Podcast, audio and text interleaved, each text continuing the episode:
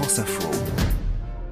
Bonjour Edgar Morin. Bonjour. Vous êtes euh, sociologue, médiologue, philosophe français, penseur de la complexité, docteur honoris causa de 34 universités à travers le monde. Vous aviez quasiment tout vécu déjà, Edgar, et là, euh, vous vivez quelque chose que vous n'aviez pas du tout imaginé, un confinement mondial. Je l'ai vécu d'une façon tout à fait euh, étonnée, puisque c'est un événement inouï. Surtout, je le vis dans une activité, je dirais presque surabondante.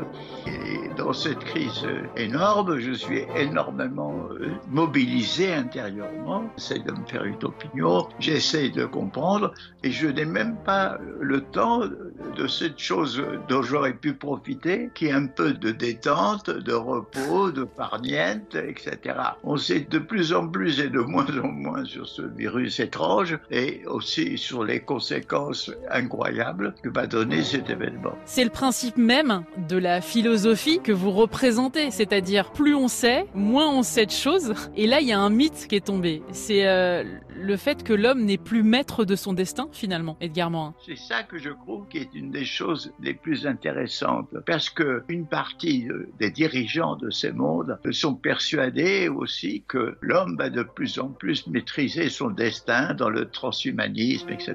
Or, moi, j'ai toujours pensé que euh, plus l'homme était puissant dans sa technique, dans toutes ses œuvres magnifiques, plus il était infirme devant euh, la douleur, devant le chagrin, devant la mort, devant la maladie. Donc, si vous voulez, il faut accepter notre destin aléatoire, incertain, que nous sommes. L'aventure de la vie et de la vie humaine est une aventure dans l'incertitude. Ma philosophie, c'est que la vie est une navigation dans un océan d'incertitude et on peut se ravitailler dans des îlots et des archipels de certitude. Vous savez, si on suivait la leçon que nous donnent les événements, ça serait une révélation fulgurante. Quelle est cette révélation fulgurante? C'est que tout est lié. C'est ça la philosophie de la complexité. Nous voyons que d'un petit virus, on a une crise économique, que cette crise économique est liée à la crise climatique. Nous voyons que de notre petite personne, nos foyers, notre nation, l'Europe, tout est concerné, tout ce qui semblait séparé aux esprits qui cataloguent tout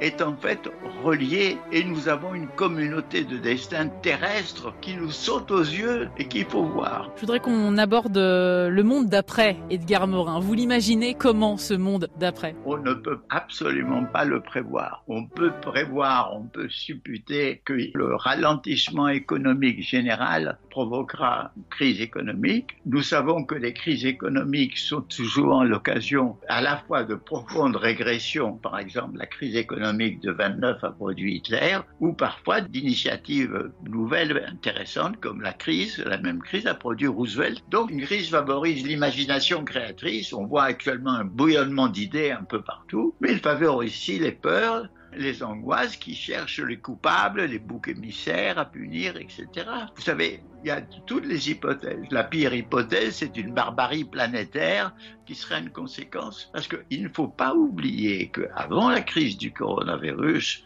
nous avons vécu 20 années de régression partout. Crise de la démocratie, un peu partout, des États néo-autoritaires ou démagogues assez tordus, un peu partout. Ce danger risque de s'aggraver encore, y compris en France. Donc, si vous voulez, nous sommes dans une conjoncture régressive. Il faut essayer de promouvoir une nouvelle voie, c'est ça mon idée. Il faudrait que des forces se rassemblent dans un mouvement d'un type nouveau avec une pensée qui sache qu'il y a une nouvelle politique qui utilise les besoins écologiques, qui soit sociale, qui soit fondée sur la solidarité et sur la lutte contre l'inégalité. Il faut que cette nouvelle politique se dessine. Moi j'ai vu tellement de printemps euh, qui en sont suivis d'hiver. J'ai vu le printemps arabe, j'ai vu le tas de printemps dans, dans ma vie.